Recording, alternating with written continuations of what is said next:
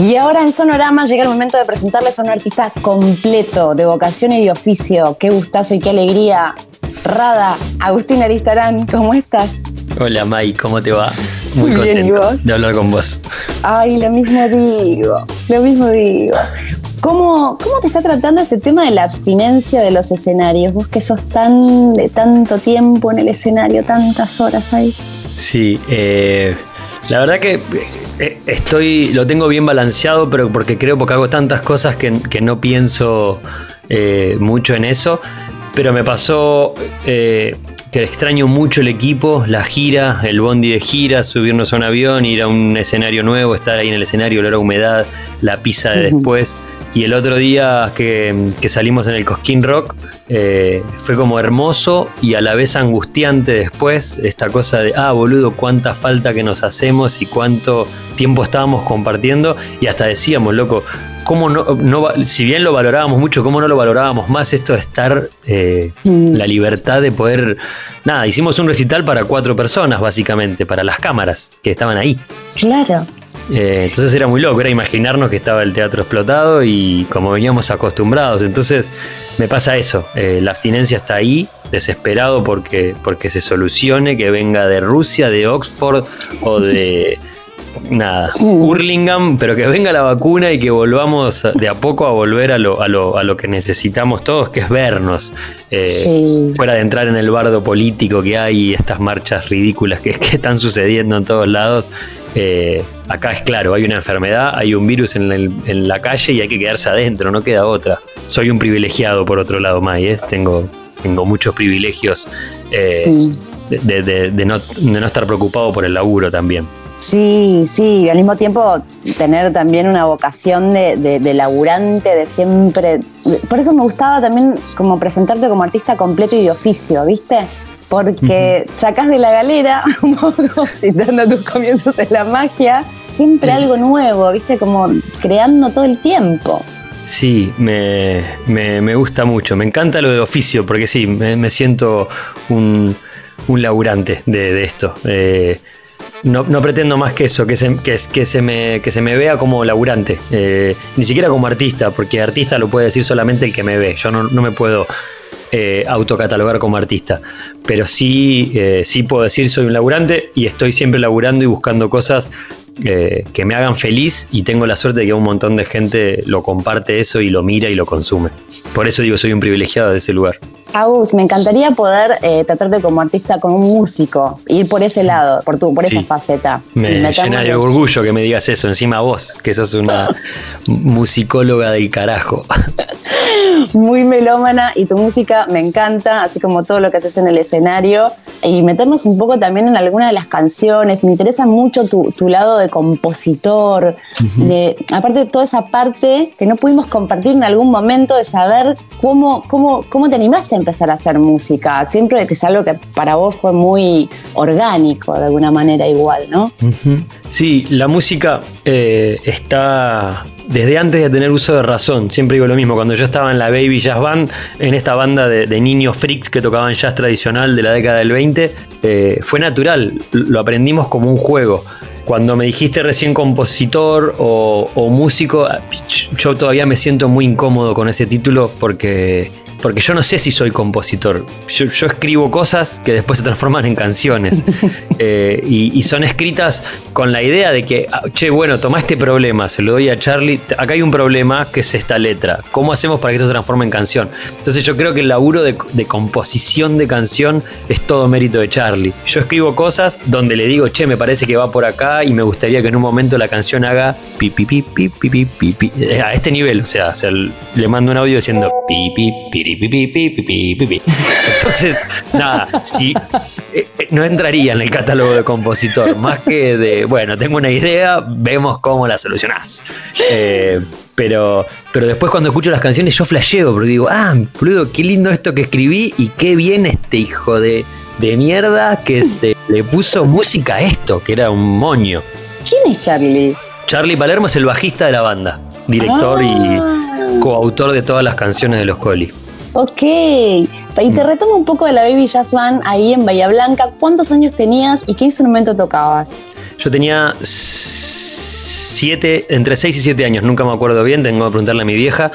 Eh, yo tocaba la batería eh, y era el presentador, el, el MC de la banda, digamos. Eh, el que presentaba a todos mis compañeros y decía la edad y qué instrumento tocaban y por ahí tiraba algún chiste. Eh, pasé por el clarinete, la verdad que el clarinete me, costó muchísimo. Los instrumentos melódicos para mí son muy heavies eh, y, nada, me metí en la, cuestión rítmica. Y eso creo que también quedó en el gen. La comedia sin duda es ritmo y haber tocado la batería y, ser el, responsable de llevar el tempo de, de las canciones, creo que también eso quedó ahí la batería en el jazz tradicional es, muy, es muy básica. Tumpa, tumpa, tumpa, tumpa. Pero bueno, lo, difícil de eso, me decía el, director de la banda, era llevar el tempo. Entonces eso quedó ahí medio metido en el gen. Y aparte es genial, porque hay algo que está, yo estoy observando de la nueva escena de música acá, es que justamente toda la música argentina se está volviendo más rítmica. A propósito del trap y de todo, hay ahí un cambio que creo que, que que como que se está transformando todo para eso. Es un nuevo color para nosotros, ¿no? Para sí, un nuevo color que yo estoy buceando mucho y entendiéndolo. Eh, no, no, ni siquiera creo que sea para hacerlo, sino para, para ver lo que está pasando. Que, que nada, el nuevo rock es la música que está sonando ahora: el trap, el freestyle, el hip hop. Eh, y es un flash lo que están haciendo los pibes. Y lo zarpado. Y, y, que yo admiro muchísimo es la independencia que están manejando. Los chabones son ellos y nada más, y no necesitan más nada, ni discográfica, ni nada. Ellos son. Y eso me parece brillante y lo, y lo celebro todos los días, el, laburo de los independientes, y encima con un nivel de independencia que llegan a lo que le costó años y años y años a bandas con, grandes discográficas atrás. Y rompen completamente el esquema de la Matrix de la industria. Yo, yo a veces me pongo a pensar en, los dueños de las compañías pensando, che, ¿qué, pasó, boludo? ¿Cómo no la dimos venir esta?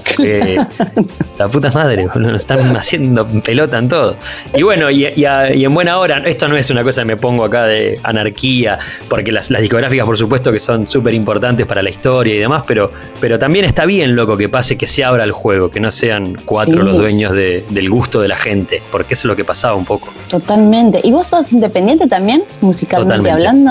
Ah. Totalmente, en todo. Ah, en, todo, Necesito, por supuesto, las, las marcas. Eh, yo lo que estoy diciendo no es que, que todo es autogestivo desde el lugar, bueno, la guita la consigo yo haciendo, vendiendo esto para después que me financie las cosas. Yo necesito de marcas que me acompañen para, poder hacer los proyectos que tengo. Eh, pero la premisa siempre de negociación es, che, yo decido sobre el contenido y qué hacer y cómo hacerlo y, para dónde llevarlo. Si me querés acompañar, estas son las reglas. Entendiendo que estoy en el show business y, no hago cualquiera en mm. eso. Pero, pero se entiende, después con, con, la banda es independiente, somos nosotros, el sello digamos, eh, es de mi hermano, que, ¿Ah, tiene... Sí, que en realidad es, el, que carga la, música a las plataformas digitales, entonces eh, funcionaría como sello. Después la producción la hago yo, la banco yo, eh, y, tengo unos músicos que están predispuestos siempre a, sí, vamos, vamos, vamos, y, después vemos. Bueno, citaste a tu hermano Manuel y quiero nombrarlo porque también él es un excelente músico. Ese es músico de verdad, ese es músico. Ese es músico, ese es músico de verdad que toca el contrabajo, que es una maravilla, cualquier instrumento en realidad que le Sí, lo que sea. ¿eh? Si se pone a tocar el fagot, va a tocar bien también. Sí. Salvaje. Si vieron Serendipia, seguramente eh, reirán conmigo a, nombrarlo, ¿no? Porque. Eh, no, el anterior, en el de Serendipia hablo mucho de mi viejo, más que de mi ah. hermano. En Soy Rada, en realidad, el que está en Netflix. en el que pueden ver en Netflix. Qué flash eso también, ¿eh? Estar en Netflix, estar en la radio también, eso lo celebro mucho. Qué bueno. Yo estoy recopado con eso. Re, es. Que, es que eso es, eso es algo que para mí, eh, te, o sea, la radio te necesita un toque, ¿eh? Yo entiendo que te divierten un montón de cosas y estés tan multitodo, pero vos mm. con la radio hay algo ahí, te queda muy bien. Yo estoy feliz con eso. Eh, en verdad la radio me convoca para, hacer algo. Yo le digo, mira, en este momento yo estaba justo en la grabación de Rada House de la tercera temporada, que fue muy caótica porque cambió todas las reglas de juego, la pandemia y demás. Pero cuando la radio me convoca, me dicen, queremos Rada House 1 y 2 en Radio Edit y que vos hagas unos pequeños copetes. buenísimo, bueno, me copa para empezar a tantear un poco el universo. Y cuando me puse a grabar esos copetes, dijo, ni en pedo, dije yo, quiero estar en vivo, yo necesito hablar ahí, porque no quiero poner play y escucharlo de mi casa, quiero estar ahí. Y Mai, el primer día fue como, qué cagada que el programa es tan corto, necesito hablar un rato más. Me quedo re Ah, manija todos los sábados. Me quedo como, necesito seguir hablando. No sé si lo está escuchando alguien, no tengo idea, eh, la verdad. eh, pero es un flash, es hermoso. Es otro juego, es otra historia. eh, nada, increíble. Estoy, estoy flasheado con la radio. No, entonces ya te picó el bichito. Ya está. Fuerte, pero el primer programa, el primer programa fue como, ¡ay! No lo puedo creer. Es una hermosura esto. Es que también yo recuerdo que la radio es algo que te- siempre te llamó la atención. Le tuviste como un especial aprecio con todo lo que significa la palabra literalmente. ¿eh? Saber Sí, sí. apreciar eso. Total. Me crié escuchando radio. eh, me acuerdo en la secundaria esconderme el auricular del Walkman para poder escuchar radio porque me gusta mucho. Mi vieja siendo profesora foniatra de locutores. eh, mi tío operador eh, eterno de radio. eh, un gran amigo, Miguel Martos, que es, que es un locutor de Bahía Blanca, que yo me pasaba horas y horas en su estudio de, de grabación, que era como una radio, si bien era, locutor y grababa publicidades, pero era como ver todo ese- toda esa movida. Y cada vez que me invitan a una radio, como que flasheo, digo, ah, boludo, esto es, esto es hermoso, porque también es muy romántico lo de la radio, porque si te Sí. pones a pensar es muy antiguo todo. Como Total. el sistema de transmisión, lo, lo que sucede. eh, entonces, ese lugar que me parece que es como medio como una iglesia, como sagrado el, el estudio. Entonces, flashero, es flashero. Qué hermoso, qué hermoso ese enamoramiento y que siga mucho más, porque ahí te, te- todavía tal vez te haga en marca cercana, ¿eh? De- no, que no, no, no, no me afloje con la radio. No, no, no, hagamos un programa juntos, Mike. Me vuelvo loca, me Por favor. vuelvo loca. No, cuando Si vos pones un. Poco de coherencia en el éter. No, no, me sumo al delirio. Me sumo al delirio, lo que necesites. ¿Sabes qué divertido? Me encantaría, por supuesto. Qué bueno, mira, estoy mirando tu, tu avatar de acá del Skype y tenés el Sí. disco de Smile que me lo presentaste vos a ese, a ese recital.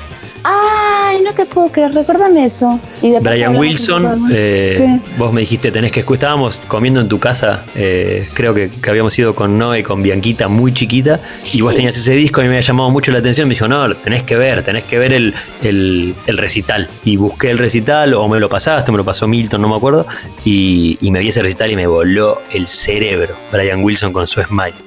Es que en esa época yo estaba mega fan, no podía más. Sí, y te estoy viendo que lo tenés ahí atrás en tu fotito de, de Sí. usuario de Skype.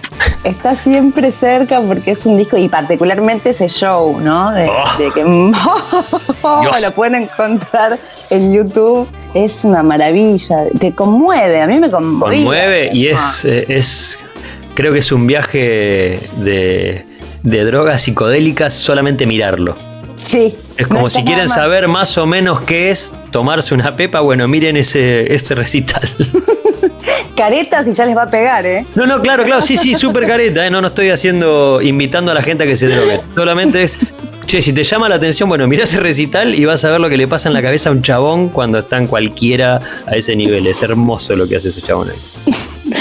Agus, ¿cuál fue la- el primer tema que compusiste? Eh, el muerto que silba, que no ¿Y por- existe en ningún disco. ¿Y cuándo Eh, fue y por qué lo compusiste? El muerto que silba, eh, una vez yo llegaba de un show en Bahía Blanca, mucho, mucho frío en Bahía, como siempre en el invierno, iba en la Fiorino de mi viejo. Con, con mis cosas de magia, qué sé yo. Llego a la puerta donde vivía con mis padres, en la casa de mis padres. Cuando voy a poner la llave para entrar era la madrugada, porque había ido, seguramente había ido a tomar algo después con, con amigos, y que es lo que hacía siempre después de los shows en eventos. Voy a poner la llave y siento que me silban en la nuca, como siento un silbido. No. Me doy vuelta y no había nada. Dije, Dios, No. ¿qué pasa? Yo soy muy cagón, digo, no puede ser lo que está pasando. Vuelvo a meter la llave en la puerta, vuelvo a sentir el silbido, me meto a mi casa muy asustado. Porque la, la casa era, estaba desolada. 3, 4 de la mañana, frío, qué sé yo, mucho viento. Cuando estoy por acostarme, muy asustado, lo, despierto a mi hermano, le cuento, no me da pelota, me acuerdo que me olvidé en la camioneta, dije Fiorino porque son muy inseguras, la Fiorino me había olvidado el show ahí adentro, la, la valija, digo, me la van a afanar, la tengo que ir a buscar, pero está un chabón que me está silbando en la nuca, me va a matar, obviamente. Eh, Y nada, volví a salir y volví a sentir el silbido, me metí a mi casa, guardé las cosas, me cagué todo. Al otro día eh, le cuento a mi vieja, a mi viejo, y, mi viejo me dice, vos un boludo, Agustín, son los cables de luz que con el viento hacen silban. Ah, ok. Ah. Pero para mí era un muerto que venía a buscarme y me silbaba como para seducirme y le hice una canción al el muerto que silba. Que en algún disco la voy a tener que grabar porque está re bueno el tema. Lo compuse con Milton, de hecho, en el, patio de Boedo. Sí. Ah, te lo pido por favor, esa canción tiene que ver la luz. Aparte con ese título que ya sí, sí. Es espectacular el tema. No, no, no, me vuelvo loca. ¿En clave de qué? ¿Qué, qué, género? Es medio. Es, medio swinguero, yacero. Pap, pepe, Y hay todo como un scat al principio también. Sí, a full. Está re bueno. Uy, me diste una gran idea. Voy a, voy a, voy a decir lo que hacerlo. Ay, sí, por favor, por favor, de lo pido. esa fue la primer, primer canción. No existía en mi cabeza tener una banda dentro de un tiempo. Eh, yo había tenido bandas de garage muchas después de la Baby Jazz Band, de, adolescencia, de ir a, hacer ruido al mango. Hardcore, eh, medias punk, o sea, en ese plan. ¿En serio? ¿Y también como batero? Como batero, sí, sí, como batero. ¿Qué nombres de las bandas? Porque las bandas de punk tienen unos nombres alucinantes. Eh, se llama. No, no sé. La, banda, la, punk, no, creo que no llegamos a tener nombre. Después tuve una banda media ska que se llamaba Ska Electric. Eh, toqué en Painbox, que era una banda de hardcore, que ahí tocaba percusión, no tocaba la batería. Eh, y después mil agrupaciones que ni siquiera tenían nombre, era nos juntábamos a tocar y en algún momento íbamos a tocar en algún lado.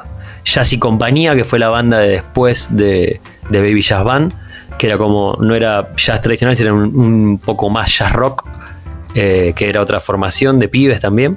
Y, después los Coli, hace un tiempo atrás, hace tres, dos, tres años, dos años y pico. Soy Rada and the Colibriquis, ahí pueden encontrar toda la música eh, con ese nombre, con el nombre de la banda completa, de todo el cancionero popular que tiene Agus para brindarnos. Y de esta, de esto, yo cuando te metiste, animaste a meterte directamente en la música, ¿cuál fue aquella primera canción clave que te ayudó a decir, sí, dale, voy con esto, con esto sí? Avísame cuando llegues. Ah, sin duda. creo que sí. Avísame cuando llegues fue como. Y es como el hit también de la banda. si se quiere. Eh, es la canción que más reproducciones tiene y, que, siempre cerramos los shows con esa canción. Eh, es, una canción re linda, hecha para, para mi vieja y a mi abuela. Sí hermoso, porque tiene que ver con eso, ¿no? Con el aviso de ella constante de preocupación, de tus viajes largos, de tanta ruta, muchos kilómetros recorridos. Muchos kilómetros, a veces muy cansado. De, más, más joven hacía boludeces como manejar muchas horas, bajarme del auto, hacer un show, terminar y volver a viajar. Y esas cosas de, viste, de responsabilidad de juventud que no me va a pasar nunca nada. Cuando nació Bianca me acomodó bastante la estantería todo. Y, pero sí, el mensaje ahí de la vieja siempre como avísame cuando llegues y, en un momento de, hincharme las bolas ya, y como avísame cuando llegue, mamá, tengo 22 años, ya pelota de avisar todo el tiempo que llego, que voy, que vuelvo. Y un día me encontré diciéndoselo a mi hija y entendí el, el valor de, el amor que tira eso, que es como, che, boludo, avísame porque yo estoy pensando a ver si llegaste bien. Y yo se lo dije a Bianca, ella yéndose a una cuadra y media la primera vez que se iba de, de del colegio a gimnasia, educación física y era la primera vez que yo no la acompañaba, o sea que no iba hasta la puerta del colegio y la acompañaba ahí. Y, nada, y también es un momento de, bueno, Bianca, libertad, vos también puedes andar sola y no pasa nada, pero lo único, por favor, avísame cuando llegues. avísame cuando llegue, un gran acto de amor que afloja al más pintado y hasta el más cabrón Tres palabras que son bendición. Te lo dice una piba, o tu jefe, o tu tía, o el vecino narigón. Ah, y qué tranquilidad escuchar tu voz. Ah, si hasta se me estremece el corazón. Ah, llego y te aviso que ya estoy.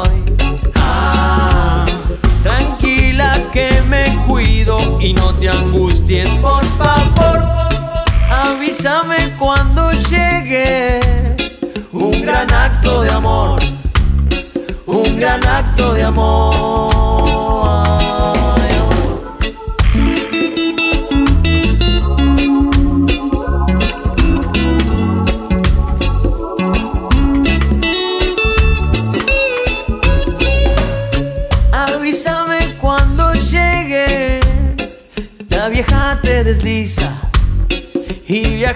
Sin prisa ves alrededor. Bicicleta, avión, patineta ah, ah, y un mensaje en la meta. Y hasta con la corneta te aviso que ya estoy. Y qué tranquilidad escuchar tu voz. Si hasta se me estremece el corazón. Llego y te aviso que ya estoy. Tranquila que me cuido y no te angusties, por favor. Avísame cuando llegues. Un gran acto de amor. Un gran acto de amor. Avísame cuando. Deslizan sin pensar y te invita a caminar arrugando el corazón. Avísame cuando llegue.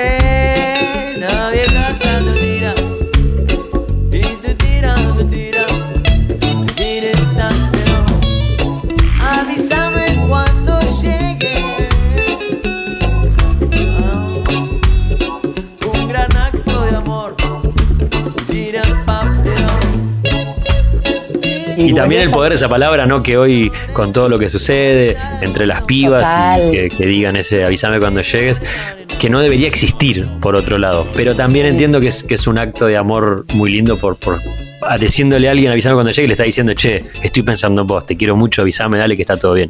Sí, me importás, me importás, quiero que estés bien, total. Sí. Ahí diste que diste en el clavo, creo, de, una- de- estas cosas que solo los artistas pueden, aunque no te guste nombrarte así, de calar en el inconsciente colectivo, esas cosas que están muy.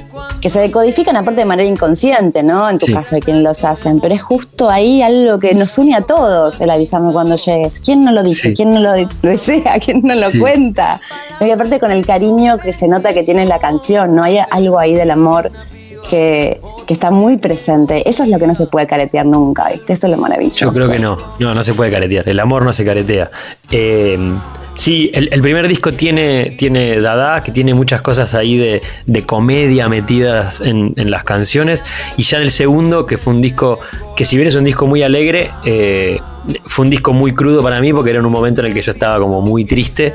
Y, y Capucá. nada, me, me salió Capucá, sí. Me salió ahí un disco. eh, lo digo yo, pero no lo tendría que decir yo. Un disco para mí muy hermoso que salió, desde- eh, lo escribí desde otro lugar. No fue de- desde el otro que era más desde el juego. Este era más desde el, che, tengo el corazón desgarrado y necesito poner canciones para, para que me ayuden a salir. Y sí, para eso también está el arte, transmutar un Obvio. poco. Aparte, Obvio, es- obvio. Es, genial que des muchos colores para mostrar. Digo, las dos, los dos discos y en los dos hay un montón de cosas muy distintas entre sí. Entonces Sí. uno se puede encontrar con diferentes Agustines Eh, o diferentes sí, viajes, ¿no? De Sí. lo que sea. Hablando de Dada, justo también empieza con, un, con una canción también que le fue súper bien y que es hermosa, que es el derecho a tener cara de culo a pesar de todo. Cara de culo, Sí. así se llama la canción. Cara de culo. Sí, esa fue, fue otra, otra canción que, que. Esa creo que fue la primera canción ya con los Coli armándose. Eh, cara de culo fue, fue, fue la primera. Cara de culo habla en realidad un poco de. Yo siempre, Mai, fui muy afortunado. Siempre. O sea, siempre tuve laburo. eh, nací en una familia hermosa que me dio un montón de posibilidades. eh, sobre todo afectivas eh, y, de, y de libertad y, y de un montón de cosas. Entonces a veces a mí me daba culpa tener cara de culo. Che, boludo, no te puedes quejar. Mirá para el costado y un montón de gente la está pasando muy mal y demás. Y era, esta canción fue como para mí, che, bueno, me permito a veces igual tener cara de ojete o quejarme por boludeces eh, que no debería quejarme. Pero bueno, eh, eh, con esa canción estaba diciendo eso. Yo sé que está todo bien por todos lados en, en mi mundo, pero a veces tengo ganas de cara de culo. Y también dar en el clavo con algo que nos puede llegar a pasar a todos, decir, sí, es verdad, podemos ser privilegiados, pero qué ganas de tener cara de culo y tener todo Claro. el derecho para poder hacerlo, ¿no? Exacto. Todo bien, todo bien, todo bien, todo bien, pero igual quiero tener cara de culo, cara de culo.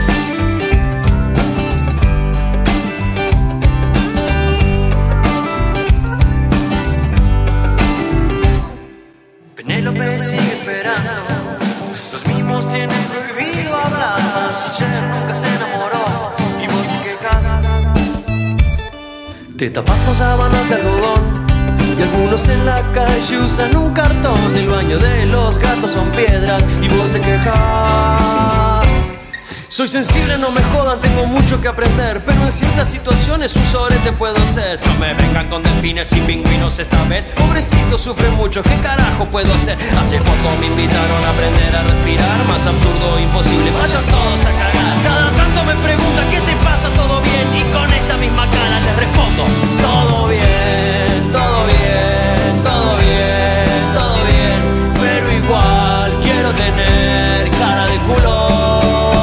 Porque también hay una cosa últimamente, va, no creo ahora, pero yo los últimos años como de, del estar alegre, estar bien todo el tiempo, ¿viste? Como el, el- está bueno el bienestar, pero como demasiado, ¿viste? Ya como si no pudiéramos sí. permitirnos eh, un mal día, un mal Tal cual. momento. Es eso.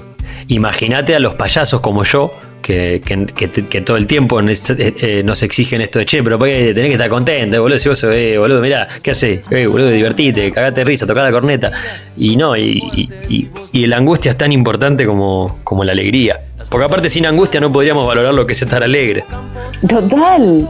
Mm. Y retomo algo que contaste que me parecía muy interesante con respecto a la comedia. Decías que la comedia es ritmo. ¿Cómo, cómo es eso? La comedia para mí es cadencia, es, es construir eh, desde, desde el texto o desde el cuerpo o desde lo que vos tengas como recurso un tiempo. La gente va escuchando un tuk, tuk, tuk, tuk, tuk. Mm. Cuando cambia ese tiempo es cuando se genera la risa, que la risa no deja más que ser una cuestión química que pasa en el cuerpo.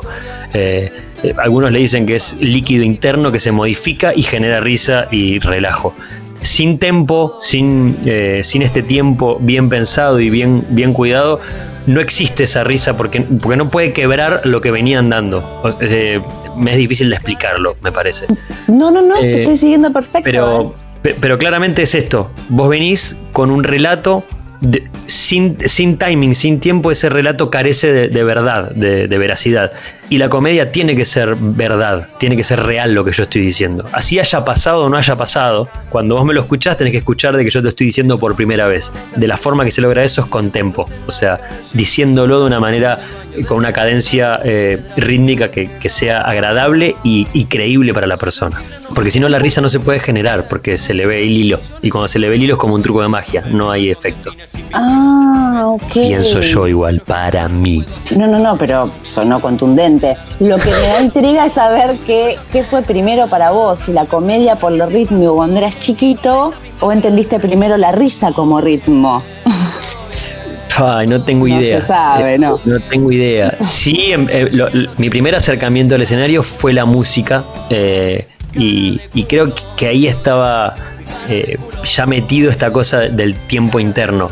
Y esto que te estoy diciendo lo entendí con el tiempo. O sea, viste que para mí es, siempre es de lo práctico a lo teórico. O sea, que después uno necesita encontrarle el título para poder eh, entenderlo, internalizarlo de otra manera. Yo después busqué, che, pero para, ¿por qué este chiste funciona y este chiste no funciona? Bueno, para mí es por esto, porque acá está mal dicho, está fuera de tiempo, eh, o no es real, o no lo estoy contando real. Cuando vas a ver un comediante o, o un actor, cuando vos no le crees es porque está diciendo las cosas fuera de tiempo, para mí. O sea, es así. Mm, eh, no te creo porque, y porque este silencio está mal puesto, por eso no te creo. Claro, por eso me, me, me alucina porque hablas en clave de música. Eh, es sí. eso, es el silencio en el momento justo, es el tempo, es... La improvisación arriba del escenario para mí es lo mismo que una, que una improvisación de una escala musical. Si yo no sé la escala perfectamente bien, yo no puedo improvisar sobre esa escala. Eh, vamos a tocar en do, dale, pi, pi, pi, pi. Si yo no sé cómo es esa escala, si no me rompí los dedos estudiando la escala un montón de tiempo, yo arriba del escenario, cuando llegue mi momento del solo, no voy a poder solear en do. Eh, y con la comedia lo mismo, si yo no sé el guion interno y lo sé y me pasó por las tripas y lo, y lo viví y lo pasé, yo no voy a poder improvisar. Si alguien se me para en el medio del teatro y me dice viva Perón, yo no sé cómo voy a poder hacer comedia si yo no, lo que estoy diciendo no lo tengo claro. Si alguien se me para en el escenario y me grita viva Perón, es un gran momento para hacer una comedia improvisada. Pero si yo no sé lo que estaba diciendo, no puedo agarrar eso. Es lo mismo que con la música, pienso yo. Siempre digo el pienso yo, cosa de que si hay algún detractor, eh, digo, esta es mi opinión. Siempre están, ¿viste? y más en redes, claro. Sí, por eso cuando dije lo, de, lo de, lo de Brian Wilson, LCD, digo, che, pare, pare, no estoy diciendo que vayan a drogarse, estoy diciendo mírenlo. hay que aclarar todo. todo es re difícil eso, ¿eh? Sí, Dios mío, qué cintura. Qué por favor. Bueno, hablabas también del, esfuerzo de las escalas y también de lo privilegiado que sos, pero quiero recalcar algo que me parece muy importante también para la para los artistas que tal vez nos estén escuchando al otro lado, que quieran algo, que quieran un camino similar al tuyo. El tuyo también estuvo con muchísimo esfuerzo, muchísimo mm. esfuerzo y súper de abajo. O sea, esos kilómetros recorridos, esos escenarios que ibas con tu valija. Digo, que también lo relacionan mucho con lo de Gustavo Cerati, no por comparación, sino porque es una figura que tal vez claramente se puede ver como alguien que fue dotado nada más. Y él justamente lo que decía es, para, para, no, no, yo laburé mucho, o sea, si hay algo que puedo destacar es el esfuerzo, nada dotado. Y en tu caso también, viste, desde muy chico, muy claro esta cosa del laburante y de ganarte también el público, ¿no? Sí, eh, acá te voy a decir algo y no es eh, falsa humildad ni nada. Yo no me considero un tipo talentoso para lo que hago. Sí perseverante y, y, de, mucho laburo. Y de mucho laburo. Y a ver, y yo creo que mi talento es saber, mm, saber elegir a las personas que me acompañan para hacer las cosas. Eso sí, eh, ahí considero un talento. Y después lo demás es, eh, es prueba y error, todo el tiempo, prueba y error. Yo no soy habilidoso con las manos, no soy buen cantante, no soy buen músico, eh, pero creo que, sí puedo actuar de ellos y, a fuerza de, estudiarlo y de practicarlo y hacerlo y hacerlo y hacerlo y hacerlo y hacerlo para poder entender eh, cómo son los hilos de la marioneta, que no los entendí todavía, pero creo que entiendo un poquitito más que lo que entendía cuando arranqué. Y, sí, es, es, laburo. Mucha gente me conoce ahora por, la explosión de las redes sociales y demás, pero es como que yo tengo dos vidas. Tengo la vida pasada, que es la que vos me conociste, que era el mm. mago de, de ir a eventos o a festivales o, a teatros chiquitos y rogar de que venga gente para poder salvar los gastos de, la producción, a, bueno, ahora que las redes sociales hicieron un trabajo hermoso también, que fue acompañado de laburo mío también, ¿eh? no, no, hubiese a eso iba. No hubiese pasado nada si yo no sé, laburaba y, laburo como un loco para, para que eso siga creciendo. Y, para quienes no te vieron desde un principio en esos escenarios, y sí tal vez te vieron en calle Corrientes, Agustín Alitrán siempre dio calidad de los shows. Siempre, siempre dabas lo mejor. O sea, nunca te quedabas con nada, se notaba eso. Es otra de las cosas que no se pueden caretear. Digo, no importaba cuántas personas éramos debajo del escenario. Vos arriba estabas en Las Vegas. Sí, y, real estaba en Las Vegas. Era como. Eh, yo cada vez que me subo al escenario, o sea, siento un gran, gran, pero gran privilegio. O sea, digo, loco.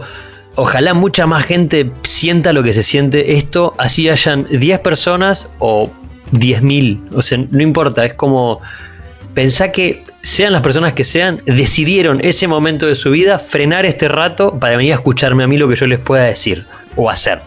Entonces es como, boludo, si yo ahí no dejo todo, me equivoqué de profesión. A mí me gusta cuando me miras. A mí me gusta cuando te acercas. A mí me gusta cuando me decís Vamos a caminar normal o en vertical. Vamos con otra de las canciones claves que es Vertical. Eh, sí, me encanta. Es hermosa. Es hermosa. ¿Por qué? ¿Para quién? Eh, sin duda eh, es, es para, para, para, el que todos saben que se la estoy cantando. Eh, ese momento de, de impas eh, de amor que nos dimos con Fernanda, eh, me surgió ahí un montón de, canciones y de letras. Eh, y, yo tenía ganas de hacer un trap, tenía mucha ganas de hacer un trap, pero con, clave coli, o sea, colibriqui, o sea, como ese plan de, mezcla entre rock y trap y, y qué sé yo. Y y me daban ganas. A mí me gusta mucho rapear. Soy, soy, soy bastante malo rapeando, pero también le pongo mucho huevo y lo ensayo mucho. Me hubiese encantado nacer freestyler. Me hubiese encantado. Amo lo que hacen esos pibes. No, no lo puedo creer. Y, y nada, y cuando escribí esta canción era eso. Era una. Era contarle a alguien que todo lo que yo estaba dispuesto a hacer en este cambio que yo estaba viviendo, que era darme cuenta que había un montón de cosas desacomodadas de mi vida y por eso quería cambiarlas. Y era, che, mirá que puedo hacer todo esto, inclusive hasta entrar en la, tumba de Munra y sacarle las vendas, plancharlas y hacerte un mantel para que vengas a comer a mi casa. Hermoso. un poco infantil, pero bueno, es como, te lo juro que lo puedo hacer. Miremos en Netflix historia de amor, comamos helado, bailemos al son, una salsa cubana con solo trombón, si vos me pedís de vueltas al Me meto en la tumba, le saco las vendas a Munra, las lavo, las seco, las plancho, perfumo, presumo y te hago un mantel. Te invito a comer con luz de Chanel, cocino un pastel, preparo un cóctel. Te miro y mientras espero que se haga, te toco el bolero Ravel porque a mí me gusta cuando me miras. A mí me gusta cuando te acercas. A mí me gusta cuando me decís, vamos a caminar, normal o en vertical. A mí me gusta cuando me cuánto te acercas, a mí me gusta cuando me decís, vamos a caminar, normal en vertical. Y también qué momento que no pude estar presente, pero lo vi por redes y se transmitió así muy sentido. En la trastienda creo que fue, que Fer se subió a cantar con vos. Sí. Esta canción. Sí, hermoso. Hermoso, hermoso. Estábamos volviendo, estábamos ahí. Eh, y, y nada, sí, se, subió ahí al escenario con, de todo. Ella con todos sus miedos canta increíblemente bien, Fer, pero bueno, le da, le da mucho miedo eh, eh, hacerlo. Yo digo, cuando, cuando lo haga, es como que se agarre que se agarren todos porque va, la va a romper toda. Es una bestia. Y nada, una bestia. Canta. no se puede creer lo que canta, no se puede creer. Y canta porque canta, no, nada, no hizo nunca nada, canta. Pues hay gente que sabe cantar, que ya sabe cantar. Ella es una. Y nada, fue hermoso, sí, en la trastienda fue, fue divino, divino que estemos ahí cantando los dos. Vamos a caminar normal o en vertical. Y vayamos a otra de las canciones claves, No quiero ser Simba, una canción que a mí me encantó descubrir cómo amigues eran muy fans tuyos y descubrirlo porque estaban cantando canciones como esas de repente. Y decir, Uy, qué bueno, ¿en serio? Sí, las amigas que llevé al teatro, que eran súper fan, que por poco no van con gorra, bandera y vincha, o sea, a nivel muy fuerte. Qué bien. Yo me, yo me enteré porque estaban cantándola y digo, pero ¿cómo estás cantando? Como la canción de Ago, ¿qué haces con la canción de Ago? Qué bueno. Y era muy eh, fan.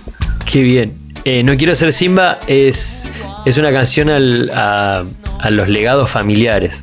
Yo, tuve la suerte de no tener ningún legado, o sea, como no es que tenés que ser como papá, comerciante o como mamá, fonodiólogo. Eh, y, es un poco esto, siempre pensar en Simba, que es una película que a mí me, marcó mucho. Después fui parte del Rey León, como Rey Loco, eso de ponerle la voz a una de las hienas en, en, la nueva película del Rey León. Pero también un poco pensar en Simba como, o en las hijas de Máxima Sorregueta, loco, qué cagada ser el hijo de un rey. Porque no te queda otra, tenés que ser rey. O sea, tenés una vida, está bien, llena de lujo y de castillos, pero debe ser una mierda ser el hijo de en ese lugar y un poco también pensando en Bianca, pensando en, todos esos que le dicen, che, mirá, yo tengo el estudio de abogados y nos va muy bien, ¿por qué no estudias abogacía, hijo o hija, que te va a ir, que te va a ir muy bien porque ya tenés todo armado? Y en eso me, cago y, soy un, gran defensor de, che, no hagas lo que te dicen que tenés que hacer, por favor, porque la vas a pasar mal, te lo juro que la vas a pasar muy mal. Desobedecé. Desobedecé. y, y es lo mismo que le digo a Bianca, Bianca, sin duda, ella está encarando todos sus intereses hacia el mundo del escenario y es como, no se te ocurra hacer como yo, no, no, no se te ocurra, no, no, no, no quieras ser ni un poco como yo, como la mamá, que los dos somos, nos dedicamos a esto, busca por otro lado, busca por otro lado porque si querés ser como el, el que está todo el tiempo con vos, la vas a pasar mal. No quiero ser sin mano, no quiero ser más que vos, no quiero ser sin mano, poder elegir quién soy, no quiero ser sin mano no quiero ser más que vos, no quiero ser Simba y no poder elegir quién soy. Y hablando de Bianca, y con esto me encantaría cerrar lo de Bianca, cuando Agustín Aristarán dice Bianca es lo más, uno dice, claro, lo es el padre, ¿cómo no lo va a decir? Pero quien conoce a Bianca sabe que eso es literal. Lo comprueba completamente. Absolutamente y al instante, no hace falta mucho tiempo. Sí, Bianca es todos los días me sorprende con algo así, como digo, ¡oh, Dios! Esto yo no lo hice, yo acá no tengo nada que ver. Yo solamente una, por favor. fui, fui el colectivo que la trajo hasta acá junto con la mamá, porque después esta piba no puede ser. Eh, no sé, eh, cero careta, Bianca. O sea, no caretea nada, nada. O sea, no, no tiene eso en el diccionario, no le figura la, la- careteada, no está en pose. Y, cosas como, qué sé yo, que, que me invite a ver juntos la sesión de, de la ley del aborto y verla ahí y sufrirla juntos cuando, cuando no salió, pero que salió una parte y festejar ese momento. eh, y, la desconstrucción constante que ella me marca en mis micro machismos que, que por supuesto están por una cuestión cultural. eh, que Bianca me explique un montón de cosas. eh, Eso es como yo, yo no tengo nada que ver con esto. Esto, esta piba, o sea, chupa data todo el tiempo y, y me la traslada y aprendo. Y, y las conversaciones que tenemos con Bianca son como increíbles. A veces cuando me dicen, che, pero vivís en un reality mostrando cosas, le digo, no, vieja, yo no muestro nada de lo que es mi vida real. Yo muestro pedacitos. Si yo mostrara una conversación con Bianca y a Bianca la ponen eh, presidenta, es increíble la charla que tenemos. Ay, es que yo de chiquitita igual tenía algo muy, muy especial. Eh, Y ahí ya se me viene a la mente algo que pueden ver todos, digo, para citar algo que no quede entre nosotros, que debe estar en YouTube, ¿no? El, el- el- la, La rutina del hilo. la rutina del hilo. Sí. Con y, es una- y eso es una idea de. Bianca. Con, con cuatro años me dijo, yo tengo una idea para, para que hagamos juntos. Yo soy una bailarina que salgo de una cajita musical y vos con el hilo como que me das la magia mientras que suena la canción Bianca, que es una canción que hizo Milton, le hizo a Bianca, Milton Amadeo. eh, tocada ahí en vivo, porque era un show que había músicos en vivo y bueno, cuando termina el acto yo vuelvo a esa cajita musical y me voy con el hilito, como flashero, ya fue. Sea, cualquiera, o sea, que Bianca me diga esto. Digo, bueno, perfecto. Y está, si creo que lo buscas Bianca y Radagast, aparece en YouTube. Hilito, sí, no se lo pierdan. Agus, ¿hay alguna novedad musical para este año? Un nuevo disco, a mí me encantaría, qué sé yo, te la tiro. tal- Ahí estamos, estamos grabando un EP eh, y mm, EP son sí. cuatro canciones, ¿no? O ocho. Sí, ¿Cuatro? Claro, puede ser. Bueno, son como medio disco. No sé si es EP el nombre exacto. Ahora saco una versión nueva del Globo que hicimos reggae bien arriba, que es una canción muy abajo. Eh, y, y sí, estamos eh, grabando canciones nuevas. Son cuatro o cinco canciones, ahora no me acuerdo bien, eh, que se están produciendo, eh, de muchas letras que hay ahí escritas. en este formato, ahora sí, grabando a la distancia. Es raro. Pero, pero también está bueno, estamos aprendiendo mucho de hacerlo así. No se pierdan del arte de Rada en radio, en la plataforma que elijan, en Twitch, por favor. En Twitch. También. Full. La Twitch. nueva locura. Mirá, si estás mirando acá te cambio de cámara, ¿ves? Porque estoy con el aparato de Twitch acá todo para andar. Me vuelvo loca. Tengo una nave espacial. Ayer le decía a Fernanda lo que me copa de Twitch, no solamente de estar ahí conectado con la gente, hablando y haciendo cosas y demás, sino que me armé una nave. Tengo acá una nave, las lucecitas, la cámara, los botones, los cambios de cambio de voz, o sea, todas estas cuestiones es como una nave espacial. Estoy jugando a que estoy en el Enterprise. El Enterprise, el sueño del pibe. Yo también, que soy retuerca con las cosas esas, me vuelvo loca. A full, a full. loca. Agus, un placer y muchas gracias por esta charla Gracias, divina. Mai, querida del amor. Te admiro mucho y, y siempre las charlas son hermosas con vos. Gracias. Te quiero y te admiro. Mua.